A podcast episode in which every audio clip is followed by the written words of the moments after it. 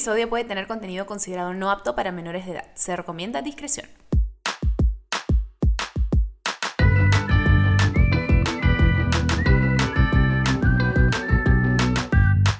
Bebé, escúchame, buenas. ¿Cómo están? Qué emoción conversar nuevamente con ustedes. Bueno, no podemos conversar porque ustedes me escuchan y yo estoy hablando desde aquí, pero saben a lo que me refiero. Básicamente, qué lindo que estemos en conexión este día maravilloso de este maravilloso momento de nuestras vidas.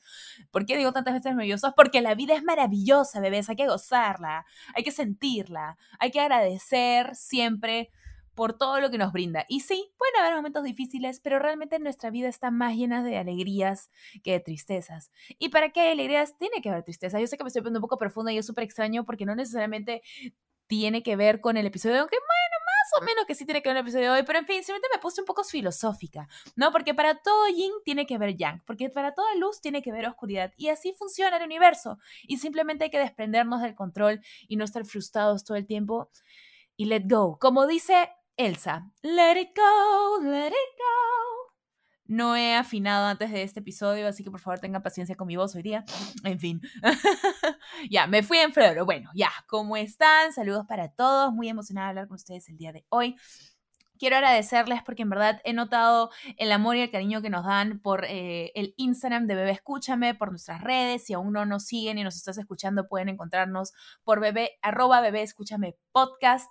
Eh, ahí siempre estamos conversando y mandando diferentes contenidos sobre los episodios, episodios que se vienen. Les pedimos su opinión sobre qué episodios quisieran escuchar, qué invitados quizás tienen en mente para siguientes episodios. Y es lindo poder ir armando esta comunidad hermosa cada día donde justamente lo que queremos es hablar de esto temas que no se hablan usualmente, eh, que deberían ser escuchados, darles plataformas a voces para tocar estos temas que hasta a veces son un poco controversiales en algunos aspectos para algunas sociedades o quizás algunas personas los consideran tabú, pero honestamente los seres humanos somos complejos y todas las cosas que ocurren en nuestras vidas tenemos que conversarla porque es la única manera de normalizarlas y darnos cuenta que el mundo es mucho más vasto y amplio de lo que a veces pensamos. Hoy en día vamos a hablar un poco sobre la ansiedad. La ansiedad que creo que es algo por lo que efectivamente todos pasamos en diferentes momentos, todos tenemos momentos en los que sufrimos de ansiedad, se nos puede manifestar de distintas maneras, honestamente yo soy la que cuando están ansiosa o nerviosa, lo único que quiero es comerme algo, usualmente me ha provocado como atravesarme un hot dog, una cosa por el estilo, son el tipo de cosas que se me antojan, pero yo me di cuenta con el paso de los años que comencé a identificar que efectivamente cada vez que yo tenía nervios o me sentía sola o me da ansiedad por cualquier diferente cosa, todos los triggers que yo pude haber tenido a los años, siempre quería comer algo. Entonces la comida era para mí algo que me dieran confort. Y luego comenzar a manejar, identificar, ok, es realmente que tengo hambre o es realmente que yo me siento de esta otra manera porque puede ser que otra persona no solo me manifieste con ganas de comer, sino quizás con ganas de no comer o eh, se jalan el pelo o les da un tic nervioso o quieren aislarse un tiempo. Se puede manifestar de tantas, tantas, tantas maneras entonces, hoy día vamos a tener a dos invitadas increíbles para poder conversar un poquito más de esto y además tener dos, dos me trabé, dos, dos perspectivas eh, que se complementan muy bien y darnos un aspecto más global de realmente qué es lo que es la ansiedad. Nuestra primera invitada es una doctora colegial de la Universidad de San Martín de Porres, es brasileña de nacimiento y reside ya en Perú hace más de 20 años, estudió nutrición funcional y conductual, sexualidad, ciencia del bienestar, entre otras cosas. Y hoy se dedica a la medicina integrativa. Además, también nuestra otra invitada, que es psicóloga colegiada de la Universidad de Lima, tiene formación psicoterapéutica, cognitivo-conductual, racional, emotivo. Sé que suenan palabras complicadas, pero créanme que lo va, va a valer para... van a dejar de tener miedo a ese tipo de palabras con todo lo que hemos escuchado hoy día en el episodio y ella se dedica a la psicología clínica. Ambas son cofundadoras de Esciencia, Espacio de Ciencia, así lo encuentran en Instagram, también lo pueden chequear eh, en la descripción, ahí va a estar, pero básicamente es un espacio de atenciones con enfoque integral en psicología y medicina y de educación en salud y bienestar que se funda con el objetivo de poder romper estigmas limitantes en la sociedad. Por supuesto que tenemos que hacer un episodio con ellas porque estamos súper alineadas con lo que buscamos en este podcast, así que vamos a dar la bienvenida a nuestras invitadas de hoy, Tatiana y Paola.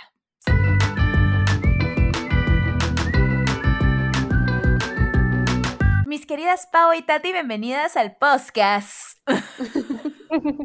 Hola Diana, ¿cómo estás? Hola, Vivi. Antes que nada, este, quería agradecerte por darnos eh, a mí y a Paola este espacio para hablar un poco más de salud, que es algo que a nosotras nos encanta. Así que felices de estar acá contigo hoy día. Ay, no, bebé, gracias a ustedes de darse el tiempo de conversar con nosotros de esto, porque realmente algo que me pareció súper, súper interesante era poder tener las perspectivas de ambas, porque realmente una es doctora, una es psicóloga, podemos entender un poquito mejor cómo la salud mental realmente nos afecta de una manera súper íntegra. Creo que muchas personas dicen, ay, ya, salud mental, no, la salud es el físico, estar en forma y no sé qué, y en verdad la salud abarca, creo que yo creo yo, algo mucho más extenso que eso. Entonces, me parecía especialmente importante ahora que vamos a hablar un poquito de la ansiedad y que creo que en estos momentos, con las cosas que están pasando en el mundo, aparte no solo en nuestro país, con la pandemia global, con calentamiento global, con todas las cosas que están pasando en todo el mundo, hoy día leí como un de alguien que decía como, brother, el mundo se está acabando, ¿qué está pasando? Entonces me imagino que debe haber mucha ansiedad fuera. ¿Cómo lo han estado viendo ustedes a lo largo de todo este año con personas que tratan en su carrera? Cuéntame un poquito su perspectiva. Uy, a ver, yo primero de repente, eh, en el caso de, los pacientes que llegan, eh, han llegado muchísimos por temas de ansiedad. Eh, sobre todo, el año pasado llegaron a raíz de la pandemia, ¿no? El aislamiento. Entonces, definitivamente partió de, sentirse solos, de la incertidumbre, ¿qué va a pasar de ahora en adelante? Y, hoy en día un poco que, claro, la gente se adapta, no es lo maravilloso el ser humano, ha logrado adaptarse a todas estas circunstancias duras, sin embargo, también se cuestionan mucho, sobre todo ahora, temas de política, como tú decías, Didi, el mundo, ¿no? Y, El mundo se acaba. bueno, seamos optimistas. Hay que mantenernos optimistas, me gusta ese espíritu, pero sí, realmente las cosas no son muy alentadoras en muchas partes del mundo. Sí, eh, de la parte de, medicina, algo que hemos visto que es un cambio grandioso es que muchas veces antes a mi consulta me llevaban pacientes con dolor de cabeza, con trastornos de sueño, con una dermatitis, ¿no? Y cuando yo tenía ahí una primera sesión, asesoría con ellos, ¿qué pasaba? Yo me daba cuenta que su problema de base no era tanto lo físico, sino mucho lo emocional, ¿no? Entonces, ahí fue cuando nos dimos cuenta en esencia que deberíamos tener un enfoque mucho más global en donde podríamos ver la parte de medicina, sí, la parte física, si tienen alguna enfermedad, algún antecedente de importancia, pero también la parte mental, la parte nutricional, ¿no? Entonces creo que, fue un, un, combo perfecto que nosotros hemos encontrado, pero de hecho uno de los motivos principales hoy por hoy es ansiedad. ¿Y qué es exactamente la ansiedad? ¿Cómo podríamos definirla? Porque para mí es como estar ansioso, eso es como en mi cabeza yo podría, si me dices, ¿cómo explicas la ansiedad? Es estar ansioso, estar como nervioso, que te pica la boca, en mí se manifiesta un montón con ganas de comer algo. Entonces, ustedes, desde su punto de vista profesional, ¿cómo la definirían? A ver, em, de, Pau primero. claro, a ver, la ansiedad es una respuesta, digamos, emocional, que en realidad es algo totalmente natural, es una emoción como cualquier otra. Entonces, va a aparecer frente a las circunstancias que, digamos, nosotros estamos enfrentando. Entonces, eso que tú decías, Didi, exactamente, ¿no? Yo lo siento como a través del cuerpo o como más, ¿no? Con conductas. De esa forma se va manifestando la ansiedad, no solamente a nivel de, por ejemplo, de que yo, por ejemplo, cuando una persona está ansiosa, puede temblar, puede sudar, puede este, comenzar a tener palpitaciones fuertes, eh, comienzan todos estos pensamientos, ¿no? Es una respuesta a nivel global, no solamente el ámbito conductual, como decíamos, sino también fisiológico y mental, ¿no? Cognitivo, lo que llamamos rumiación. Las personas ansiosas. rumiación, ok. Rumiación, sí. Las personas que están ansiosas constantemente están pensando muchísimo, todo el tiempo. Y, de todo un poco. Y entramos en un círculo vicioso de alguna manera y, es imparable. Entonces, a ver, yo intento tratar de controlar mi ansiedad, pero comienzo a pensar, ya, pero ¿y si hago esto? ¿Y si luego el otro? ¿Y si así detengo mi ansiedad? Entonces igual estoy cayendo en este círculo este, de pensamientos que no para y no se detiene. Entonces, de esta manera como que la ansiedad se instala en algunas ocasiones, ¿no? Cuando yo no sé ponerle un alto. Entonces, como te decía, la ansiedad eh, de alguna manera se expresa a nivel global en el sentido de, que sí tienes este lado más conductual, porque al ser una emoción natural, sí, la ansiedad en cierto punto es funcional y es positiva, te lleva a la acción. No necesariamente, muchas veces vemos a la ansiedad como algo negativo y al contrario, no tiene que serlo. Eh, puede ser como, por ejemplo, si yo no me pusiera ansioso ante una presentación, tal vez no estudiara. Y es importante. Entonces la ansiedad sí me lleva a actuar a veces de manera positiva, pero cuando ya llega a tener un grado disfuncional, eh, sí me genera bloqueos, por ejemplo. Si yo ya estoy muy ansioso en una presentación, me voy a bloquear. Entonces, definitivamente es aprender a manejarla dentro de lo funcional para mí. No sé, Tati, tú de repente quieres agregar algo más. A ver, Tati, instruyenos, Creo que, que, que, dijiste una frasecita que es muy común en esta parte de ansiedad, que es y sí. ¿no? Estamos constantemente con ese pensamiento repetitivo que es la rumiación, ¿no? Y sí, y cuando ese pensamiento y sí es más grande que nosotros y nos paraliza, hablamos de una ansiedad disfuncional, ¿no? La ansiedad es una mm. reacción. Entonces nosotros vamos, tenemos, nuestro cuerpo va a notar que algo nos está atacando, por así decirlo, y va a generar una reacción ante eso, activando sí nuestro sistema nervioso, por supuesto, y activando nuestro cuerpo. Va a mandar señales a todos lados y decir, hay peligro, ¿qué hago? Tengo que correr, tengo que estudiar.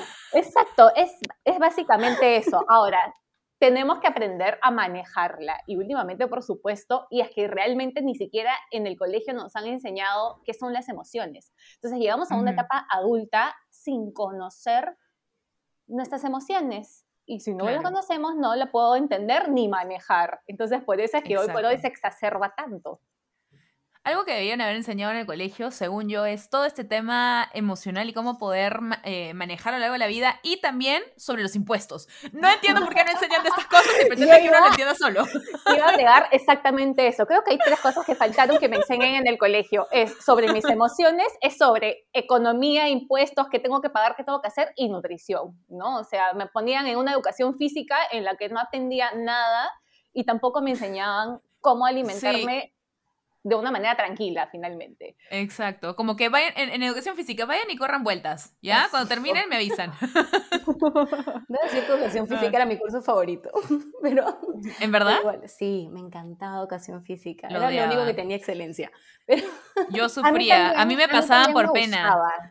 A mí sí me gustaba, pero sí tengo muchas historias de amigas mías que les que era un curso en el que les daba mucha ansiedad, por supuesto. A mí también me daba ansiedad. Especialmente cuando eran los bimestres que pasaba natación y yo ya estaba en época de adolescencia y estaba pasando por mi TCA y estaba frustrada por mi COVID y decía, y, lo, y, y eso que mi colegio era solo mujeres, si hubiera sido de hombres, no sé qué daño me hubiera hecho eso, porque de hecho me hubiera puesto aún más nerviosa. Eh, y realmente en natación, bueno, yo era buena en natación, solo que me ponía nerviosa el tema de que me vieran con visibilitis y mis cosas y todo. En esa época realmente era todo un tema interno para mí. Y también yo soy la persona menos llena de gracia del mundo, entonces los otros dos bimestres seríamos como que o atletismo o algún deporte de pelota, y en atletismo también yo soy un pequeño bodoque que cae con la gravedad, entonces saltar vallas, yo corro lento, todo era como tri, entonces realmente, o lo peor, tipo artística, que me hacían como bueno, aparte de saltar un y cosas como que que haga aspas de molino, casi prácticamente acrobacia, y yo con las justas podía darme un volantín mal hecho en el piso, la misma buena gente me decía, Diana, yo te voy a poner este, tal nota solo porque he visto cómo lo has intentado. yo como, gracias. Ah, y esas experiencias, esas experiencias justo que estás contando es algo que, que sucede, ¿no? Eh, a mí me gusta mucho diferenciar la parte de estrés y ansiedad, porque muchas veces se suele confundir. Estrés, hay un factor. Por ejemplo, yo tengo una exposición mañana y estoy sí estresado, tenso por esa, por esa exposición. Ansiedad es algo que nosotros normalmente lo tenemos imaginando. Entonces, si yo he tenido una mala experiencia, por ejemplo, como tú mencionaste con la parte de educación física, que estabas muy pendiente de tu cuerpo, alguna vez te han hecho algún comentario, la próxima vez que tengas que exponerte a, etcétera, vas a ir a la playa, vas a tener un poco de recuerdo de, esa experiencia y vas a decir, ¿y si se burlan de mí? ¿Y si me dicen eso? Entonces, ¿nosotros qué hacemos? Nos aislamos. Ah. Nunca había, me había puesto a pensar en eso, porque claro, creo que yo también tenía pensado que, sí, pues para mí la asociación de estrés y ansiedad era casi lo mismo y hay un nivel bastante distinto. Claro, como bien describieron el easy, creo que es la mejor manera de poder describir cómo se separa, porque efectivamente, si tengo la presentación mañana, si hay algo particularmente que me pone nerviosa, sea una entrevista de trabajo, sea algo, estoy estresado por eso, pero no es que esté ansiosa. Ansiosa sería probablemente si hubiera tenido 10 entrevistas de trabajo en un mes, para la siguiente probablemente ya no sea un estrés, sino quizás ya haya generado como una especie de patrón. Sería algo más como un tema de patrón. No sé si en algo esté. Sí, es como, e, es exactamente ese, ese pensamiento eh, rumiativo, disfuncional, de en algunos casos, ¿no? Pero que, que buscamos eh, asociarlo a algo del pasado, sí. Y a veces también es, no nos ha, nos ha pasado nunca nada, pero estamos pensando en, y sí, ¿no? Porque eso es lo más común. Tenemos pensamientos catastróficos millones de veces al día. Siempre pensamos en lo peor que nos puede pasar. Y han dicho ya dos veces este término, disculpen mi ignorancia, pero rumiativo. Acá los meros mortales nos pueden explicar qué significa rumiativo. La rumiación, Di, era como, como te decía, ¿no? Este pensamiento repetitivo que está en mi cabeza, ¿no? Y que no para. Que es como un círculo vicioso y que va apareciendo y que de, a mí me pasa muchísimo, ¿ah? porque... No tenía idea que existía una palabra para eso. Sí, sí. Y obviamente los psicólogos no nos libramos porque también, claro, somos simples mortales como todos.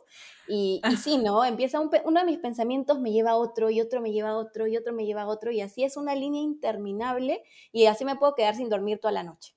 Entonces, eso es, lo que hay que, eso es lo que hay que aprender a controlar, ¿no? Y, ponerle un, stop, un pare a, a estos pensamientos para realmente comenzar a relajarnos y también darnos cuenta que no es tan terrible, no es tan catastrófico, no es intolerante y buscar otras alternativas, ¿no? Porque a veces, como decía Tati, ¿no? La ansiedad es, es esto que se activa en mí, ¿no? Esta alerta de que tal vez hay un peligro.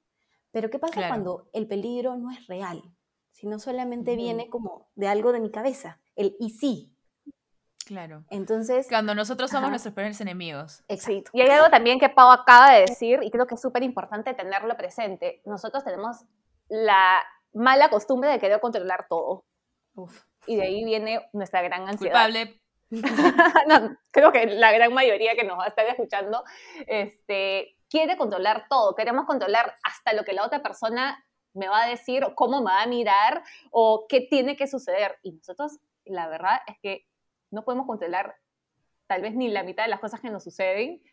Y si podemos controlar un poquito, ¿qué tan divertido sería que de vez en cuando nos sorprendan, ¿no?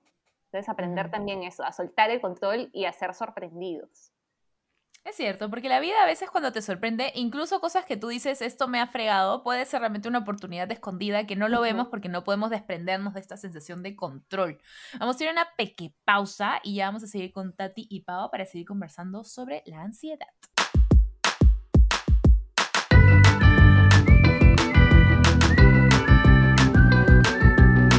Ok, ya establecimos entonces qué es la ansiedad, cómo se diferencia del estrés. Ahora haremos un poquito de quizás cómo se diagnostica, cómo sé que yo sufro de ansiedad por algo, es, lo puedo autodiagnosticar, debo buscar a un profesional, un poco cómo funciona. Justo tenía una paciente que hace poco me preguntó lo mismo. Me dijo que había visto en TikTok como que Fuente de sabiduría, déjame decirte. Yo hoy todos los días le digo a Jaime, oye, vi en TikTok tal cosa. Lo peor es que ni siquiera le digo eso. Le digo, leí un artículo. No, mentira, lo vi en TikTok. Al menos eso, es algo que, me parece bien que te digan lo vi en TikTok. Mis pacientes realmente me, me dan ahí una pequeña mentirita y cuando yo digo, sí, yo también lo vi en TikTok. Sí, bueno, me, me decía mi paciente, no, Paola, vi en TikTok que, este, que mira, si tenías este y este y este otro rasgo, tenías ansiedad. Yo tengo ansiedad, ¿no? Necesito medicación. Y bueno, ya con mi paciente llevo como un año. Eh, sí, es una persona tal vez que es un poco ansiosa, pero claro, le decía, ¿tú realmente tienes esa necesidad de que yo diagnostique que tienes ansiedad? O de repente es como que sabemos que sí, tienes ciertos rasgos ansiosos, pero no, no es necesario como decir, sí, eres una persona trastorno de ansiedad. Porque a veces el diagnóstico lo que hace es etiquetar un poco y a la persona le genera como ese si soy una persona ansiosa. Entonces, a veces no es lo más recomendable trabajar con un diagnóstico, sí puedes saber que tiene ciertas características que, que obviamente se relacionan a una persona ansiosa, pero digamos que dentro de lo general, creo que todas las personas tenemos cierto nivel de, ansiedad, sobre todo creo que en este contexto que vivimos. Todos. Sí. Creo que es normal. Exacto, pero algo que sí conversaba la vez pasada con un psiquiatra, eh, porque justo estábamos como que en esa discusión de que cuándo medicar, cuándo no, ¿no? Y, claro que esa no es, no es mi área, porque esa es el área de psiquiatría, medicina. Este, lo que me decía es, cuando la ansiedad ya interfiere con las distintas esferas en las cuales la persona está relacionada, digamos, a nivel personal, a nivel laboral, a nivel social y familiar,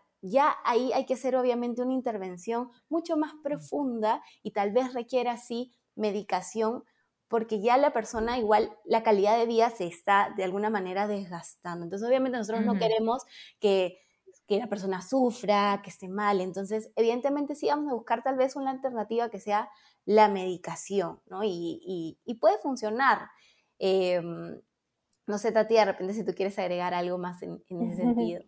Sí, no, de hecho concuerdo con, con, lo que has dicho, ¿no? Yo creo que lo primero que tenemos que entender es todos somos ansiosos, es una reacción y punto. Ahora, cuando ya interviene, ¿no? Con, por ejemplo, voy a poner mi caso en específico, yo, yo sí he tenido este, ansiedad y me generó bruxismo, o sea, mucha tensión en la región de la mandíbula hasta el punto de que cuando fui al dentista me dijo, bueno, hagamos algo por eso. Y no era simplemente ponerme ahí una férula, no, empecé a ir a terapia y nosotros siempre eh, eh, hablamos de base del iceberg. Nosotros en la ansiedad solo vemos la puntita, ¿no? La parte de, sí, es una persona que está irritable, es una persona que, pucha, ha dejado por ahí eh, de hacer algunas cosas, pero abajo, que está todo tapado de agua, no estamos viendo relaciones personales, no estamos viendo problemas en el trabajo, problemas con la pareja, me he quedado sin, sin, sin eh, entregar algo. Hay muchas causas que nos pueden generar ansiedad. Entonces, lo principal, yo creo que cuando ya empiezas a tener algunos síntomas, ¿no? Yo creo que mucha tensión muscular, que en todo momento generalmente sí es en la parte del cuello, cuando ya hay caída de pelo, cuando normalmente tienes muchas palpitaciones, ¿no? O tienes mucho miedo a salir de casa o a enfrentarte o conversar con alguien pide ayuda, ¿no? Hoy por hoy yo creo que la salud mental, todos nos hemos dado cuenta que es un pilar súper importante, pero todavía nosotras vemos mucha resistencia a pedir ayuda. Y con pedir ayuda no lo digo simplemente con profesionales, no, pero también coméntaselo a alguien. familia, claro. es un primer paso ya comentar, mira, me he estado sintiendo así, y es una, una piedra que te sacas de tu mochila y puedes... Claro, cuando finalmente lo dices en voz alta. Y, y agregando lo que decía Tati de todas estas cosas que se van manifestando, también está el tema de la alimentación, porque muchas personas comen por ansiedad o dejan de comer, Entonces, entonces... ¿Estás hablando sobre mí? le pasa a muchísimas personas y el sueño. Cuando de repente hay un tema de alimentación y el sueño, ahí definitivamente yo creo que hay que buscar una ayuda psicológica y también de repente, como decimos, psiquiátrica, porque si una persona no duerme, es como hablamos del círculo vicioso, el ciclo vicioso de las, este, los pensamientos igualito. Si yo estoy ansioso, no duermo porque estoy ansioso, y el no dormir me genera más ansiedad. Entonces, esta persona definitivamente hay que ayudarla para que pueda descansar y así los niveles de alerta del cuerpo disminuyan. Definitivamente va a ser importante. Y hay algo también, no quiero olvidar a decir, por supuesto también que, así como este, creo que fue, yo sí escucho tu podcast, bebé, escúchame, soy fanática, y escuché sobre depresión y hablaban un poco de, grados, ¿no? En la ansiedad sí, si ponemos en una escala eh, de menos ansioso a más ansioso, tenemos por supuesto el ataque de pánico. Entonces, no esperar a que mm. tengamos ataque de pánico en el que realmente es un pensamiento de catastrófico, que me voy a morir, que me va a suceder algo malo, que empiezan las palpitaciones tan fuertes que realmente muchos pacientes llegan y me dicen, voy a tener un infarto, ¿qué voy a hacer? No voy a...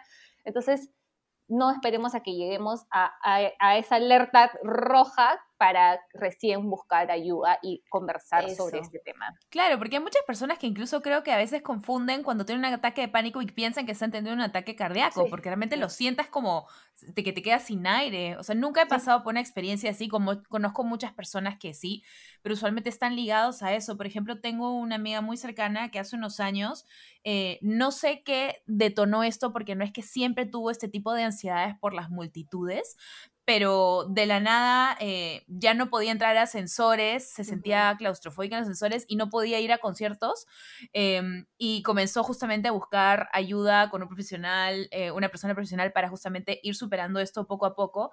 Eh, todavía creo que del todo hay algunas cosas que no superé y todo, pero, o sea, sé que lo que detonó el que se diera cuenta, ok, esto es real, es porque justamente le dio un ataque de pánico en un concierto y como que sentía que se desmayaban, o nunca le había pasado, estaba muy confundida pero realmente eh, creo que aparte de los ataques de pánico a veces se pueden manifestar de, muchas maneras, no solamente como, como ataque cardíaco. Un poco, ¿qué, ¿cuál es el rango de experiencias o cosas que puedes sentir en un ataque de pánico?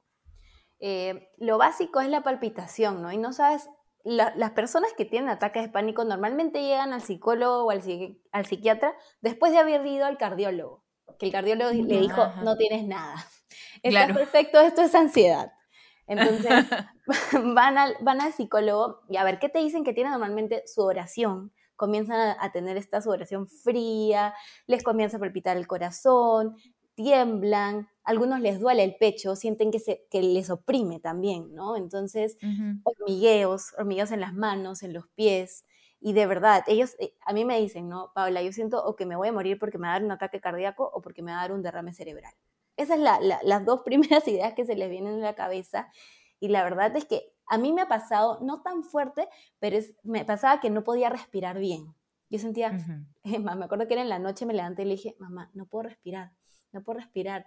Me puse, este, me puse un mi spray para el asma, me puse gotitas para la nariz y no podía respirar. Y resultó siendo un ataque de pánico, ¿no? Pequeño, porque no fue al nivel que yo sentía me voy a morir, pero sí sentía que el aire no me entraba bien a los pulmones. Entonces, eso multiplicado de repente por 10 para las personas que sí tienen realmente un ataque de pánico fuerte, de ser una experiencia bastante difícil. Brother, sí.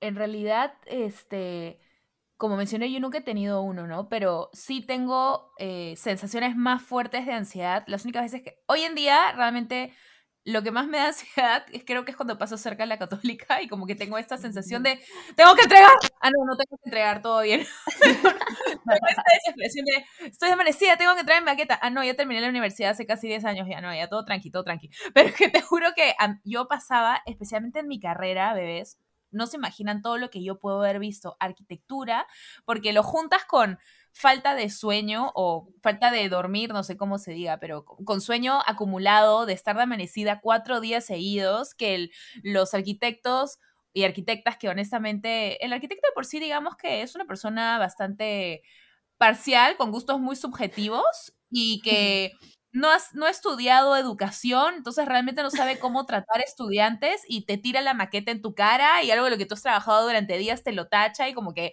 te hacen sentir porquería todo el día. Ya, entonces yo he visto de todo, ¿ya? Y una de mis mejores amigas, me acuerdo perfecto, que me decía como, no, o sea, me estoy arrancando el pelo, me bajó la mitad del pelo y yo le decía, ay, qué exagerada eres. Y me decía, Diana, mira. Y yo, fuck, en verdad se le cae, uy, grité mucho, sorry Santiago, que vas a esto y me vas a gritar. En verdad, qué bestia, así se le estaba cayendo el pelo, no era broma, la mitad, y ella tenía un montón de pelo, por eso quizás no lo noté, pero se le caía el pelo se le caía el pelo y era como, brother, entiendo, yo también estoy estresada y todo esto, pero decía, ¿a qué nivel puede llegar mente a afectarnos de esta manera que hasta se te caiga el pelo? O sea, ¿qué tipo de, situaciones químicas deben estar pasando en el cerebro? Así como cuando tienes el ataque de pánico, ¿no? Y dice que siente que van a tener como un derrame.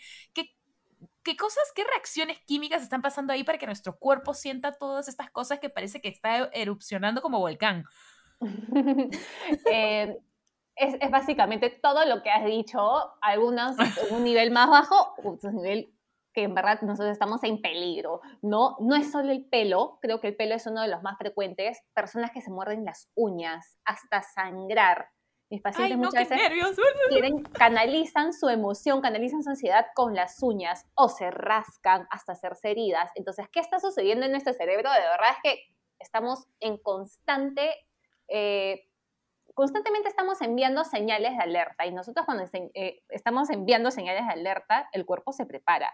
Entonces tenemos tanta noradrenalina que sí es un, neurotransmisor que es tipo, ponte alerta, vas a tener que correr, vas a tener que hacer algo, vas a tener que reaccionar, que elevamos este, tanto estos neurotransmisores y disminuimos otro que es la dopamina, que nos da bienestar, que nos da tranquilidad, GABA. Entonces, hay una explosión de neurotransmisores y de reacciones químicas en lo cual nos ponen alerta y muchas veces nos olvidamos de que tenemos que hacer otras cosas para calmarnos, ¿no? Para darnos un poquito más de, bienestar. Y dentro de eso está el nervio vago, que de hecho en algún momento de algún lado lo deben haber escuchado, que de vago realmente no tiene nada. Y por porque trabaja todo el día. Porque trabaja Exactamente, todo el día, todo el rato, en todo momento haciendo y en todo el cuerpo, no simplemente en el cerebro, no simplemente en la parte este, abdominal, sino se va al corazón, se va, tiene diferentes ramificaciones por ahí. Y uno de, de, de, las cosas que nosotros solemos indicar y que muchas personas dicen, pero esto no me va a funcionar, ¿no? Son las respiraciones. Entonces, por eso muchas personas hoy por hoy hablan de la meditación, hablan de las respiraciones diafragmáticas. ¿Por qué? Porque estoy activando este nervio vago que le va a mandar una señal a todo mi mm. cuerpo diciendo, estás bien, cálmate, tranquila. Entonces, es que de verdad funciona, respira, porque les juro que cuando yo me siento estresada y tomo como que un deep breath, de verdad que sí me siento mejor, como que te sientes más sereno, más relajado. Sí. Eso, a veces la gente piensa que igual la respiración es mágica y la ansiedad va a desaparecer, ¿no? Y, y o los pacientes llegan y te dicen, ¿no? ¿Y qué esperas de, de, de, la terapia, no? Ya no tener ansiedad. Eso es mentira, ¿no? claro, es aprender a manejarla, no que no esté. Exacto. Aparte, cierto nivel de ansiedad siempre va a ser bueno, ¿no? Porque igual te mantiene activo y alerta. Pero, pero claro, ¿no? Las personas también tienen ese deseo que cero, nivel cero, ¿no? Y, Quieren ser un hippie flotando en la Vía Láctea, como que rozando, cogiendo margaritas y oliéndolas, y la vida tampoco es así. Bueno, a menos que escojas en verdad ese estilo de vida, quizás en algún lado del mundo puedes vivirlo.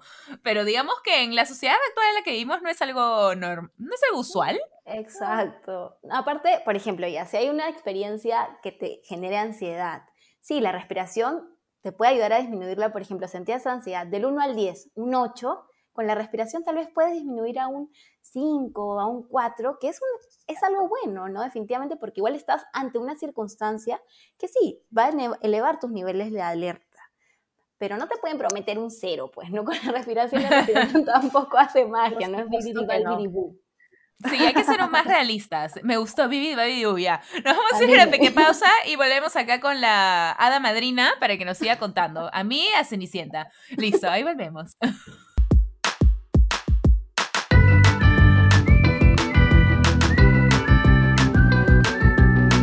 Muy bien, como mencionamos todos, pasamos por momentos con ansiedad, todos padecemos ansiedad en diferentes momentos de nuestras vidas, así como también las personas cercanas a nosotros. ¿Qué podemos hacer si identificamos que alguien está pasando por, por un episodio o eh, de ansiedad o quizás más bien nos damos cuenta, oye, como que esto realmente, como ustedes dijeron, está afectando en muchos aspectos de su vida, no sé si esto sea algo que requiere ayuda o no, ¿qué deberíamos hacer nosotros? ¿Cuál sería nuestro rol como persona querida de esta persona? ¿Cómo deberíamos actuar? Yo creo que igual siempre es importante partir de la validación creo que muchas veces pasa que alguien se puede estar sintiendo ansiosa y las demás personas simplemente porque, claro, no experimentan tal vez ante las mismas circunstancias, las mismas emociones, simplemente es como, ya te va a pasar, tranquila. Claro. Y, y no, no es también tratar de ponerme en su lugar y decir, ok, te entiendo. No sabes cuánto puede hacer la diferencia ese, te entiendo, es válido lo que estás sintiendo. Por ejemplo, yo hice mi internado en, en el INEN, en el Hospital de Neoplásicas, y justo me tocó rotar mi primera, bueno, hice mi primera rotación en, en cirugía. Entonces estaba con todos los pacientes que iban a ser operados. Y ellos sentían mucha ansiedad, mucho estrés, y me acuerdo que la primera vez que llegué, lo único que me salía era, ya tranquilo, tranquilo, porque estaba nerviosa, ¿no? Y recién interna, no tenía mucha experiencia, entonces definitivamente ese ya tranquilo no los tranquilizaba y las personas estaban súper ansiosas porque iban a ser operados, ¿no? Entonces ya para la siguiente, mientras que ya a lo largo de que estuve aprendiendo ahí en el hospital definitivamente era sentarme a escuchar, a que también pudieran soltar, ¿no? El desahogarme, cuando una persona se siente ansiosa también quiere soltar y desahogarse. Entonces, el escucharlo, el decir que era válido efectivamente lo que estaba sintiendo, ayudaba muchísimo. Entonces, sí, de repente cuando tengo una, una compañera, un amigo que está ansioso, acercarme y escucharlo, ¿no? De repente, y, y, sí, sí, uno percibe que tal vez esa ansiedad es bastante fuerte. Como decíamos antes, ¿no? Si notamos que de repente ha bajado mucho de peso o tal vez ha subido de peso, o no está durmiendo porque tiene muchas ojeras, o tal vez vemos que sus uñas están totalmente destrozadas, sí recomendarle y decirle, mira, ¿qué te parece si, si buscas un espacio tal vez terapéutico eh, para, o tantas alternativas también ahora, ¿no? El yoga, tal vez actividades que lo ayuden a, ir soltando, ¿no? Pero sí, siempre partir de una validación.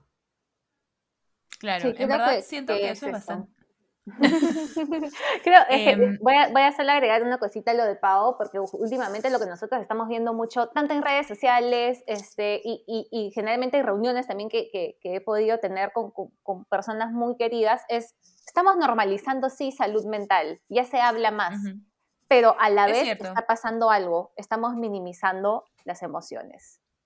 Entonces, no minimicemos emociones, no minimicemos el sufrimiento de la otra persona conversemos, hablemos, apoyemos, entendamos que cada situación es distinta y no porque muchas veces escuchamos su historia, su motivo, pensemos que, pero es una cosa tan pequeñita, pero nos olvidamos que cada uno lo siente de una manera completamente distinta. Entonces, es muy distinto normalizar a minimizar. Y eso es lo que yo ahorita sí estoy viendo bastante. ¿A qué te refieres con que ves que las personas, este, creo que me, perdí un poco. A ver, dices que sí, se, efectivamente se está normalizando la salud mental, pero las personas están minimizando las emociones. No comprendo, o sea, si es que minimizan, entonces no estarían dejando de eh, como entrar en la conversación de salud mental, ¿no sería como negar que hay un tema como salud mental o me estoy perdiendo de algo? Eh, normalizar, para, eh, a lo que me refiero es que antes era un tema tabú, era, antes era un tema de que estaba...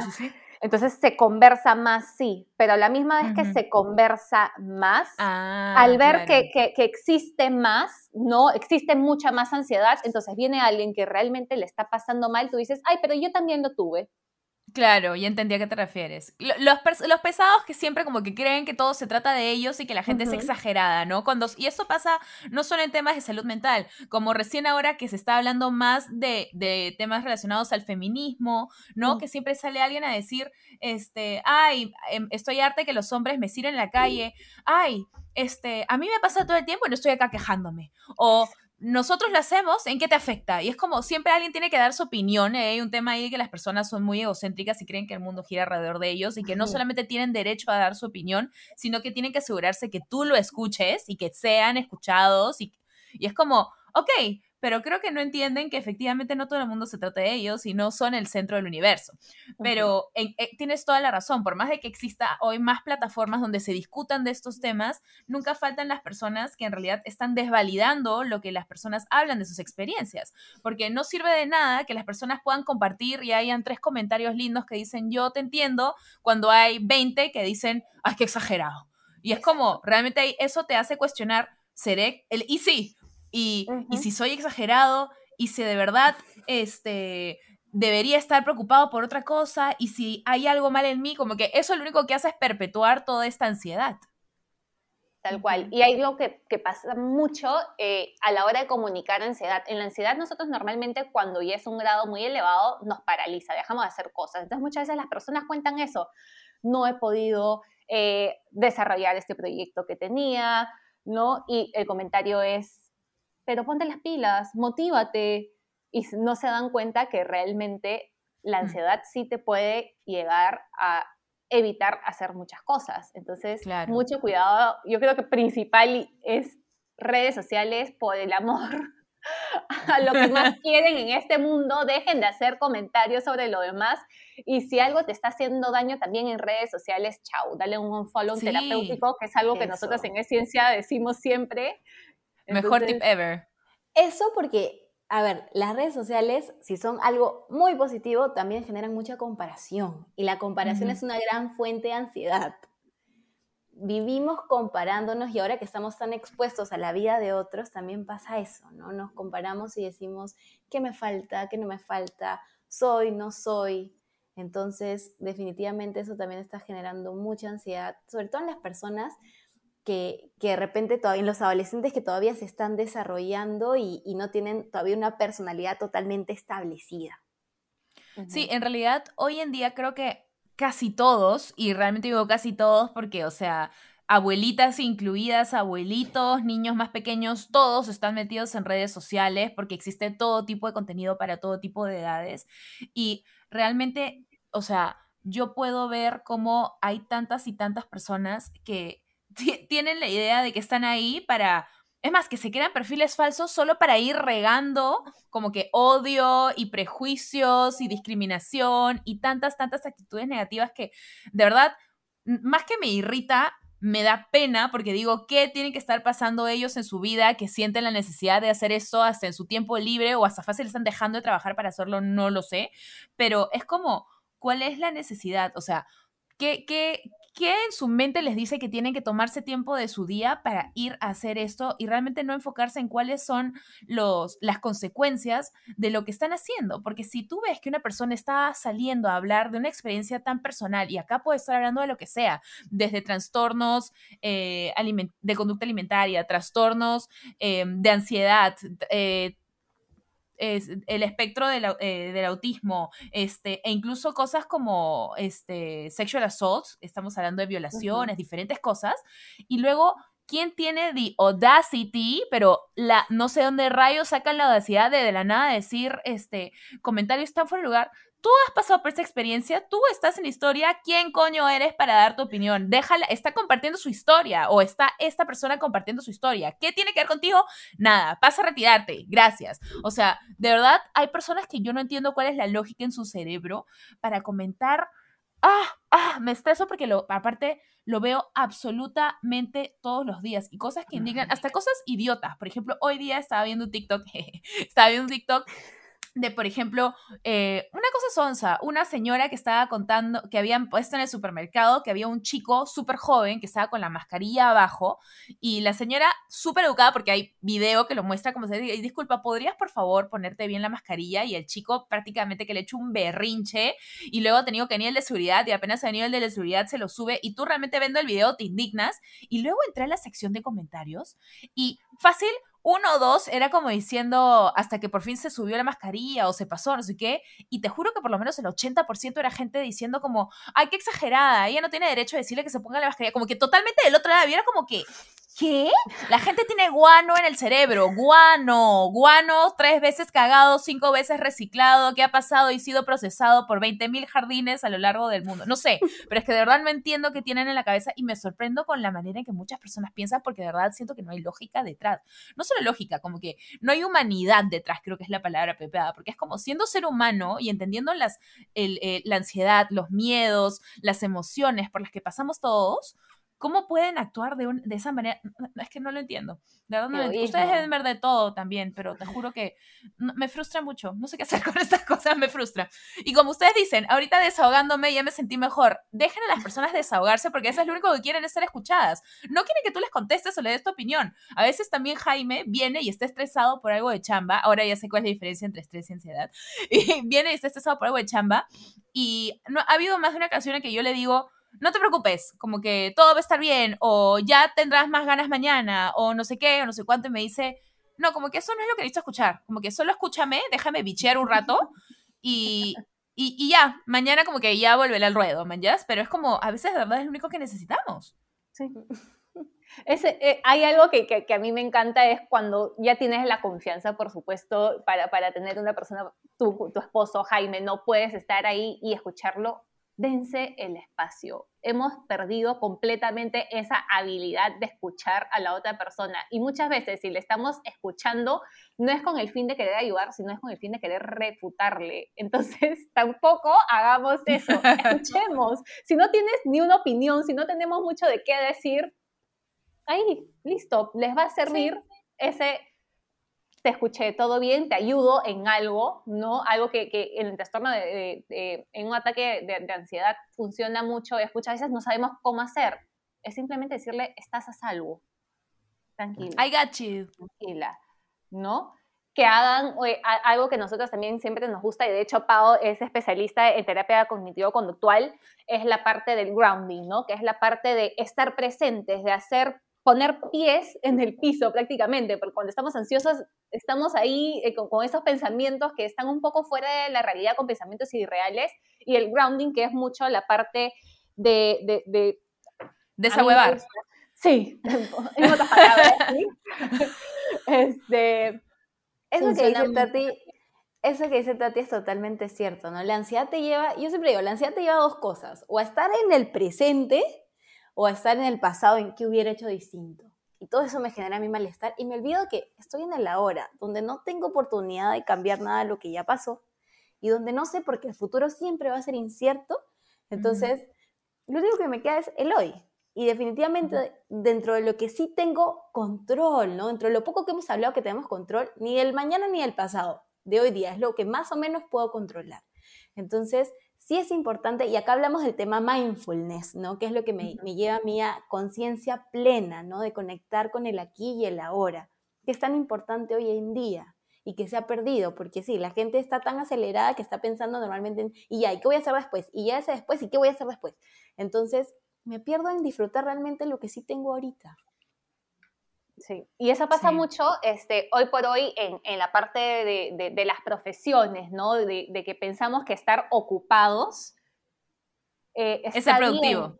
Es, Exacto, es, es, ser productivo y nos ocupamos todo el día de hacer infinitas cosas, pero al fin y al cabo nos damos cuenta que nuestra productividad es el 1% de ese tiempo, ¿no? Entonces, también pensemos de que el éxito profesional no significa estar ocupados, ¿no? Y tampoco va a determinar quién soy como persona. Entonces, estar presentes, por más que suene medio superficial y a la vez difícil, creo que es lo único que tenemos hoy por hoy. Entonces, aprendamos a estarlo. Siempre, eh, algo que yo les enseño a mis pacientes hoy por hoy, porque vienen muchos con problemas de, de alimentación, de relación con la comida, es ¿y cómo comes? Y me escriben una lista de en mi cama mirando televisión, viendo una serie, con el celular, mientras trabajo, mientras estudio.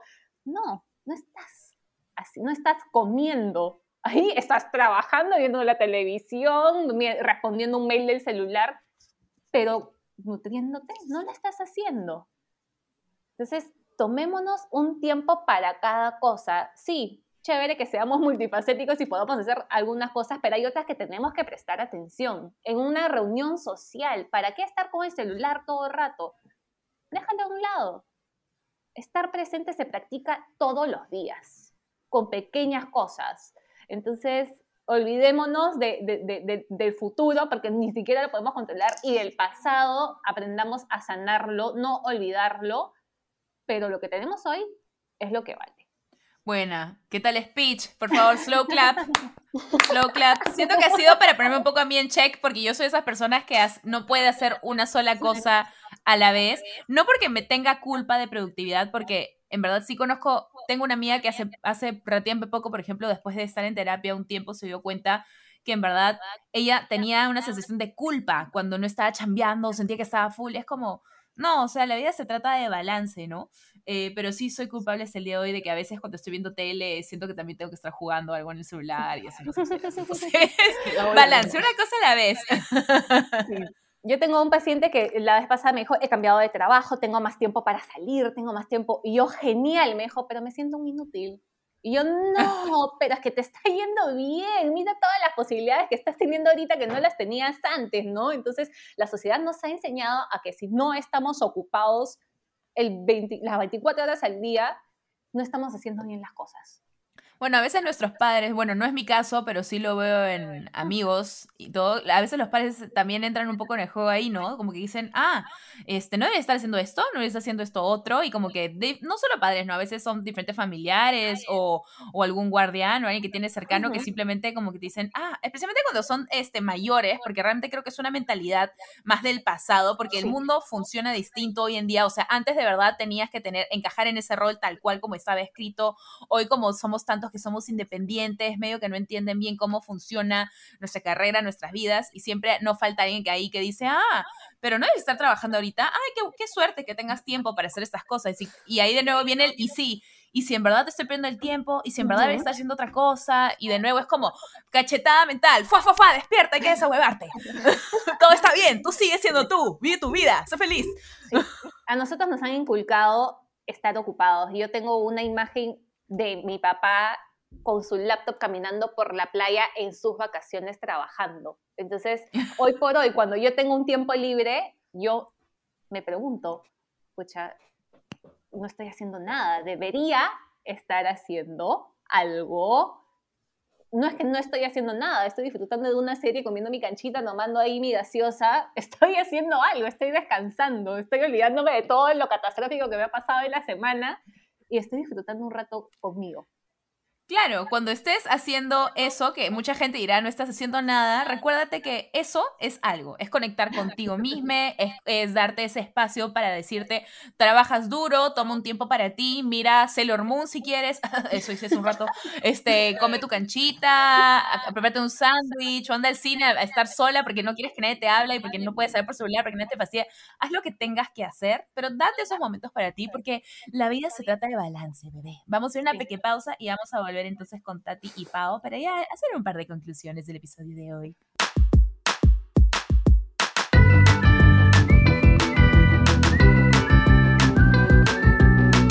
A ver, Tati, Pau, antes de despedirnos, que ha sido un episodio muy diverso, donde hemos aprendido bastante, quería entonces preguntarles qué tips pueden darnos a todos los bebés, que, les bebés que nos están escuchando en este momento, para justamente poder controlar estas sensaciones de ansiedad que tenemos en diferentes momentos, en, en temas súper cotidianos o quizás no tanto, quizás temas de carrera, en fin, estas cosas que nos dan, que como dijiste, Pau, no son un tema de que es un trastorno per se, sino estas pequeñas ansiedades que nos dan a manera diaria por diversas razones.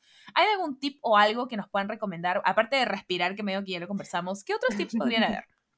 También un poco el pensar realmente, porque a veces una persona suele hacerse un mundo por cositas pequeñas, tal vez, ¿no? Por cosas que también no son tan importantes o que tal vez inclusive tienen solución. Entonces, tratar de hallar alternativas, no ponerme a pensar, hacer una pausa. Siempre es importante la pausa porque, ok, va a dar claridad a mi mente. Entonces, porque la ansiedad es todo esto que estoy pensando. Entonces, definitivamente, ya, esto que me está pasando, ¿tiene solución?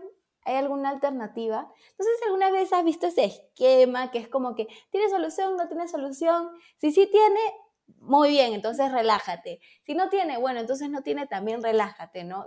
Claro que no es así tan sencillo, definitivamente. Déjalo ir. Exacto. Claro que no es tan sencillo, pero, pero partir de eso, ¿no? Un poco darme cuenta, a ver, ¿qué puedo hacer yo al respecto? Si no puedo hacer nada, entonces de repente buscar una alternativa o un poco aceptar. Bastante se trabaja ahora con la aceptación. Yo aprender a aceptar, ok, sí, esto me está generando ansiedad, porque ¿qué multiplica la ansiedad? El no aceptar que yo estoy ansioso, porque pienso, esto está mal, no debería sentirme así. Claro, estar en negación. Exacto, eh, si yo pienso, no, ¿por qué me siento así? Esto está mal, no, me, se va a volver algo terrible, no voy a poder, no, lo, lo está multiplicando por 10. Entonces, más bien si yo comienzo a decir, ok, esto me está generando ansiedad, es válido porque de repente estoy enfrentando algo difícil. Si ya partimos de aceptar que puedo reaccionar muchísimo mejor, muchísimo mejor y con mucho más claridad que si yo me comienzo a hacer un mundo. Después, ¿qué más puedo hacer cuando me siento ansioso? Desahogar, como justo decíamos, ¿no? Como, como Jaime llega, ¿no? Súper cansado, estresado, desahogo, suelto. Suelto con mis amigos, suelto si quieres, con, si tienes un psicólogo ahí a la mano, también con mi psicólogo. Lo llamas, ¿no? A las, a las 3 de la mañana. Oye, Pau, estoy estresado, estoy No creas que no pasa, porque pasa, no te escriben. O voice note, voice note, uff. Ah, brother, claro. yo odio cuando la gente envaina voice notes, lo odio. Es más, a muchas personas le digo, cosa que es verdad la mayor parte del tiempo, pero a veces cuando no lo es, igual les digo, en este momento no puedo escuchar el audio, me lo puedes escribir. Porque muchas veces estoy en un sitio donde no lo puedo escuchar, no sé, en un restaurante, en una reunión familiar, Dios sabrá. Y ya a veces cuando simplemente veo que, no sé, yo le he escrito una pregunta que te juro puede ser de sí y no, y de la nada me contestan con un audio de como 53 segundos, es como, ala, no, no la hago. Ya, ahí me declaro culpable. Me fui en otro. ya, Tati, tú eres estas cosas que están mal con la sociedad. no, sí respondo, sí respondo normal, pero hay algo que a mí me encanta que es conversar y hablar y responder. Y de hecho, siempre se burlan de que yo tengo mi propio podcast por, por WhatsApp, porque en verdad mando mis, sí, sí. Pero es diferente cuando estás conversando algo. En verdad, estas cosas a mí me fastidian más cuando es como un tema de de chamba, ¿no? Que te tipo, le dices, dame lineamientos, no sé qué, y ahora me mandan un audio como tres minutos y yo soy una persona visual, o sea, yo tengo que ver las cosas para poder, ya, yo voy, chequeo y, ah, ¿cómo era esto? Tengo que chequear, ah, ya, si no, voy a tener que poner el audio y aparte los audios en WhatsApp siempre es la típica que a veces tú tratas de poner play, lo pausas y luego se vuelve a poner desde el comienzo y lo tienes que volver a poner la parte exacta del audio, la parte que se ve, es como, ¡ay! marea horrible. En cambio, si estás conversando con tu amiga, con tu hermano, con tu papá, con quien sea, audio fresh, porque es como una conversación de teléfono. Pero si estás en algo de chamán, no te puede mandar un audio pues de cinco minutos y medio, no te pases tampoco. Eso es verdad, eso es verdad. Gracias, necesitaba que me dieran razón.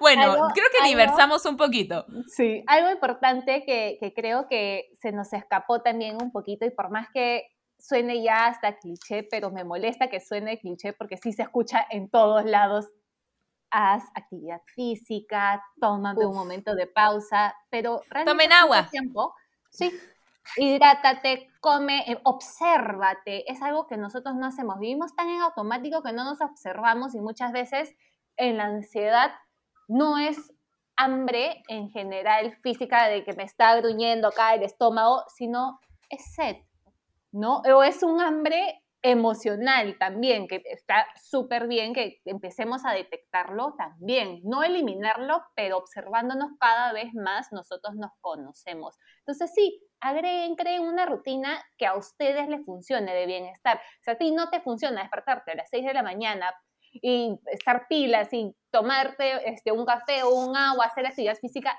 no lo hagas, no tienes por qué hacerlo. Encuentra tu rutina, actividad física. Claro, lo que funcione para ti.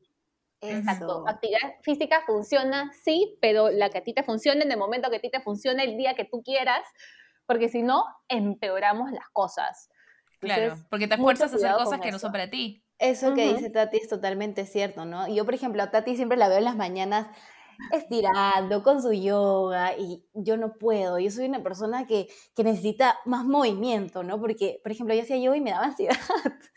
yo no, puedo hacer yoga. Hace poco tuve una sesión donde todo el mundo me han hecho carta astral, me han hecho mil cosas y todo el mundo me dice, haz yoga, necesitas enfocarte, te va a ayudar demasiado, no sé qué. Y yo a todo el mundo le digo, no puedo hacer yoga, no puedo. Y me dicen, deja de como que limitar tus habilidades porque eso está en tu cabeza. Si te repites que no puedes, estás manifestando que no puedes. Se puede. Y yo como me estreso, no puedo quedarme como así todo, no puedo, no me quedo quieta. Yo soy de las que, yo sí soy de levantarse temprano, aunque ya hace varias semanas no lo he logrado, pero en fin, soy de las que funciona bien haciendo ejercicio en la mañana. Me encanta, me siento renovada, me quedo el resto del día con energía. Más bien, si fuese en la noche, yo no podría. Una de mis mejores amigas éramos las dos opuestas, porque yo le decía, no entiendo cómo haces esto en la noche. O sea, yo no entiendo cómo lo puedes hacer en la mañana.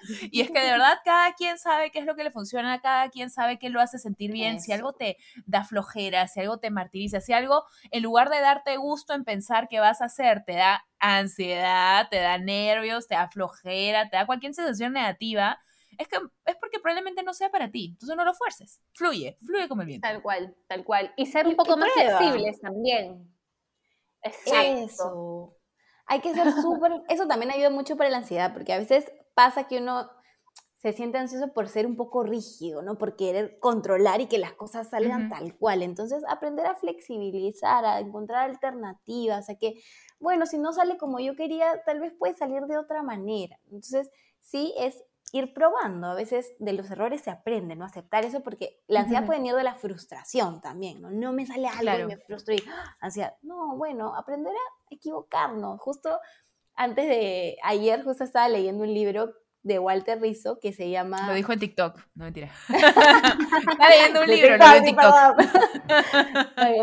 realmente está leyendo un libro. y que se llama este, Maravillosamente Imperfecto, Escandalosamente Feliz, ¿no? Y habla de Me encanta el título, me fascina. es lindo, el libro es muy bueno, en verdad, y, habla como de, de te plantea 10 premisas 10 ideas que son como que, que, a mí me atan, ¿no? Y me hacen, por ejemplo, el compararme, el, el, siempre tener que esforzarme al máximo, justo lo que hablábamos, ¿no? Tener que sacarme la mugre porque si no, no vale la pena. Y no es así, ¿no? La vida no es así. Tengo que aprender a ser flexible, a no compararme, a aceptarme tal cual soy, ¿no? y, y quererme. Entonces, es un poco eso, ¿no? Dejar de lado todos estos ideales que no son tal vez reales y, y contentarme conmigo mismo, ¿no? encontrar mi autenticidad y mi autovalía, ¿no? Como que darme cuenta que yo valgo porque soy así y nada más. Claro. Crear plan A, B, C, D, los que sean necesarios, pero que se acomoden a ti. Yo creo que eso es, e, e, es, básico, ¿no? Y algo que les recomiendo estos últimos días, que estamos así, no solo en la política, pero con, con, con otras noticias mundiales en general, es limitemos nuestro tiempo al ver noticias. ¿Y en qué momento las estamos viendo? No me voy a poner a las 11 de la noche a ver una noticia o antes de dormir. ¿Para qué? Va a ser realmente para tener insomnio. Entonces, perdón, una técnica que funciona bastante es para las personas que, constantemente están pensando esto de la rumiación. Este, ya bueno, si tú te dedicas, si, si realmente tu cerebro no puede y dale que dale, piensa, aunque sea, si vas a pensar, en una hora. Por ejemplo, a las 6 de la tarde me voy a poner a pensar de 6 a 7, ese tiempo lo voy a dedicar. Pero como que de alguna manera lo centro y de ahí ya, no, todos los demás pensamientos los voy a desviar porque ya pasó mi hora o todavía no toca mi hora. Entonces, eso de alguna manera ayuda también a entrenar mi cerebro porque muchas veces es eso, entrenamiento. Entonces, de alguna manera yo también aprendo a manejar esta ansiedad. Sí, exacto. Todo lo que estamos diciendo acá es un trabajo diario y constante. No hay nada que venga de la noche a la mañana, ¿no? No es que me voy a sentar y voy a empezar a meditar de un día a otro, o voy a hacer actividad física todos los días, o voy a lograr observar mis emociones.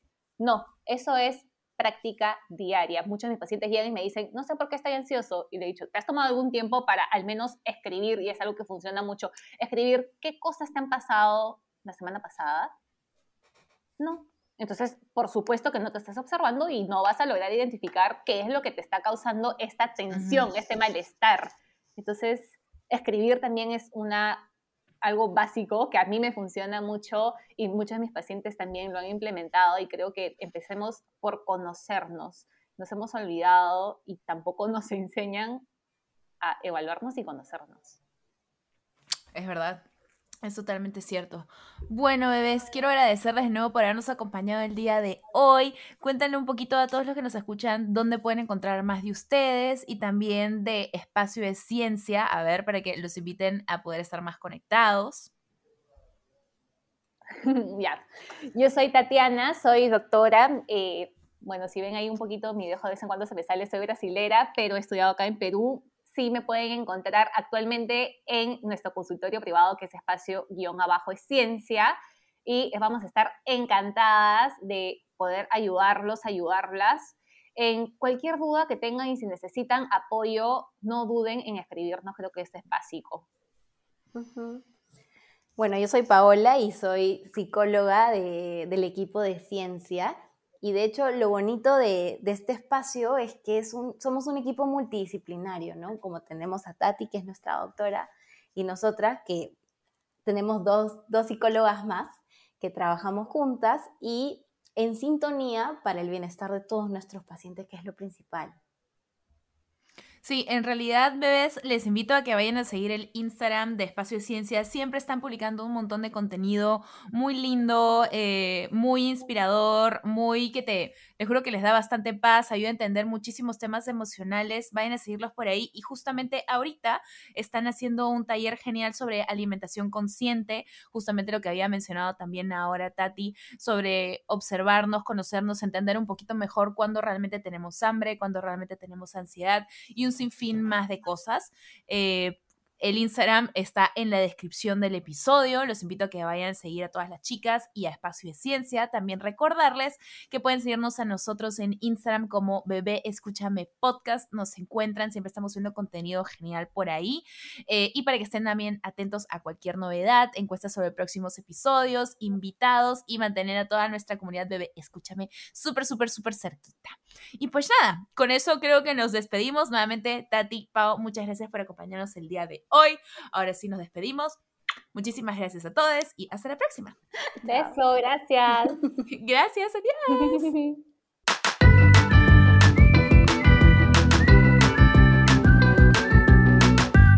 Bebé Escúchame. Agradecimientos especiales a Mim La Fábrica, que ha producido para nosotros todos estos jingles que han escuchado durante el programa. Mil gracias, mil puntitos. Y abajo les dejaré sus datos para que los contacten. Cualquier duda, síguenos por el Instagram, Bebé Escúchame Podcast, y nos vemos en un siguiente episodio. Adiós, bebés.